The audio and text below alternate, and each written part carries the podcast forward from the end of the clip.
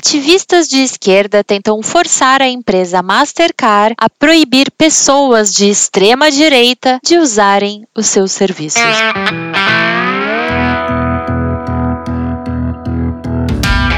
Olá, seja muito bem-vindo ao podcast Oliver Talk parceiro do Senso em Comum. Meu nome é Stephanie Ferrari e no Drops de hoje você não só vai, mas precisa entender por que essa cosmovisão da esquerda pode e vai destruir tudo o que conhecemos de sociedade.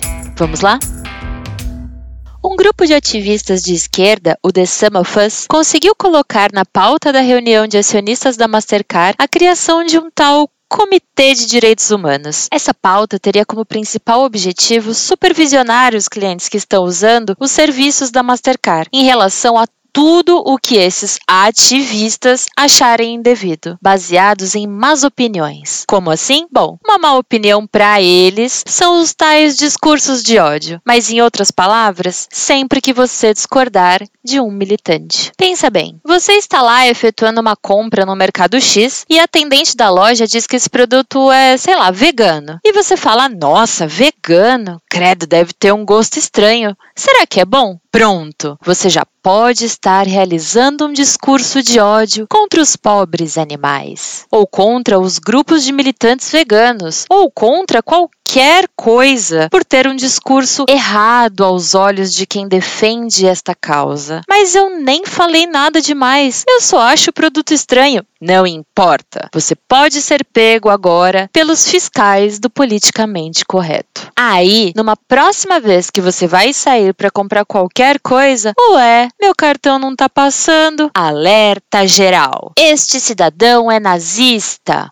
homofóbico, machista, heteronormativo. Chamem a polícia. Claro que o meu exemplo aqui foi bem extremo, mas se você está achando tudo isso um absurdo, considere que o foco desses grupos de ativistas é de fato impedir o acesso e o uso do sistema Mastercard para grupos de extrema direita, políticos e ativistas contrários às suas crenças, ou na verdade qualquer pessoa que não corresponda às expectativas deles. Eles enfatizam que a interrupção do fluxo de renda desses grupos de direita impedirá as pessoas de terem pensamentos que estimulem o ódio por temas que elas não concordam. Quando a empresa Mastercard se pronunciou e, num primeiro momento, ela se pronunciou até contrária a essa proposta. Abre aspas. A diretoria não acredita que seja necessário estabelecer um comitê separado de direitos humanos para exercer adequadamente sua sua supervisão dessa importante área, nem acrescenta ao compromisso existente da Mastercard a responsabilidade social e os direitos humanos. Fecha aspas. Mas peraí, por que uma empresa de cartão fiscalizaria isso? E complementa, abre aspas, operamos nossa rede com base no princípio de que os consumidores devem e podem fazer todas as compras legais que eles quiserem. E nossas regras de franquia garantem a conformidade com as leis relativas ao uso dos nossos serviços. Nós já buscamos monitorar regularmente as atividades que envolvem nossos produtos e serviços para qualquer uso ilegal. E depois disso, eles se contradizem. Quando processamos transações de pagamento, não temos visibilidade sobre as mercadorias que são compradas ou o uso dessas mercadorias mas quando tomamos conhecimento de atividades ilegais ou violações de regra, trabalhamos em estreita colaboração com os agentes da lei e adquirentes para encerrar essas atividades. Fecha aspas. Ok, mas no primeiro momento eles dizem que você tem liberdade para fazer qualquer transação legal e que, infelizmente, eles não podem controlar o uso do cartão para outros tipos de transações. Mas se eles souberem de algo ilegal, chamam a polícia. Ué, mas então já estamos sendo fiscalizados de alguma forma, Mastercard? Veja, a crítica não é no sentido de você poder realizar compras legais ou principalmente legais, é óbvio. Ninguém em sã consciência e com mínimo de moral deseja abrir um mercado negro para uso do cartão de crédito. Mas a partir do momento que o que importa é a sua opinião, para você ter acesso à sua conta bancária e eventualmente essa opinião ser diferente desses fiscais de liberdade, você pode ser banido de usar o seu cartão para, sei lá,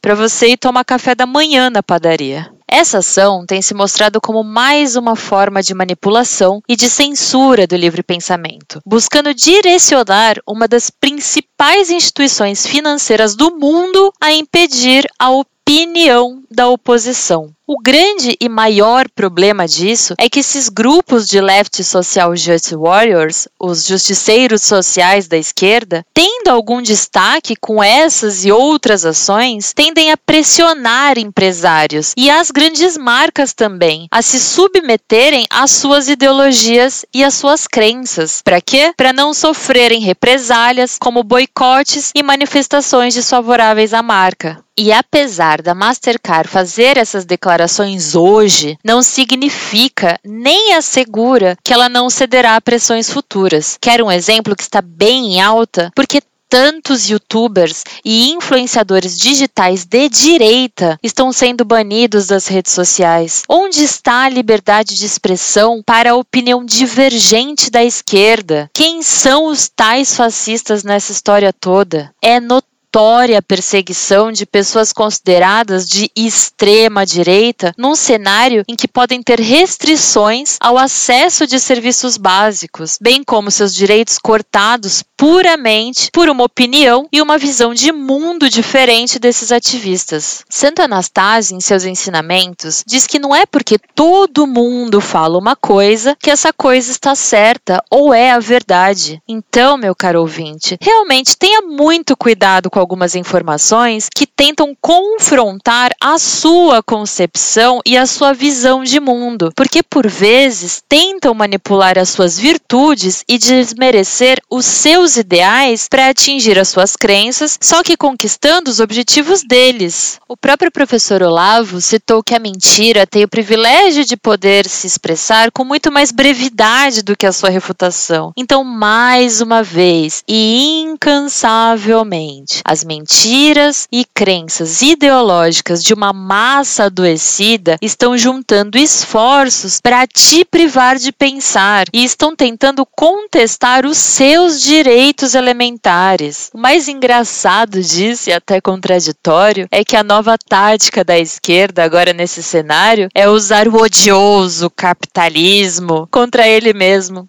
Eu corto a sua liberdade de consumir e te puno para ver se você para de aprontar, segundo a minha lógica doente e maluca. E você tá achando realmente tudo isso muito pouco? Ou tá se questionando sobre a gravidade patológica de uma pequena puniçãozinha? Na psicologia comportamental, o objetivo desse tipo de punição envolve tirar algo de bom ou desejável para um indivíduo para reduzir a ocorrência de um comportamento que incomoda o punidor. Porém, toda punição pode gerar efeitos colaterais terríveis, ainda mais se tratando de uma punição em sociedade. Em Coerção e suas implicações, Sidman, na página 247, alerta, aspas, os múltiplos produtos da punição nos fornecem bases racionais para concluir que estes tipos de controle contribuem para muitos problemas e enfermidades sociais. O sucesso imediato visível da coerção muitas vezes parece parece justificar o seu uso, mas os efeitos colaterais não pretendidos, que algumas vezes aparecem muito tempo depois, anulam o sucesso imediato. No final das contas, a coerção invalida seus próprios objetivos. Fecha aspas. Então, ativistas, tomem cuidado, porque isso pode e vai ser um tiro no pé.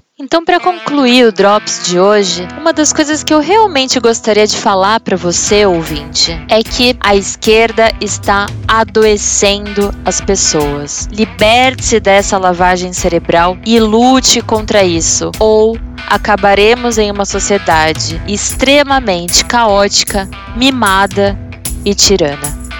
E esse foi mais um Drops do podcast Oliver Talk. Mas se você gostou, já sabe, né? Curta e compartilhe para que a gente consiga alcançar um número ainda maior de pessoas. Até mais!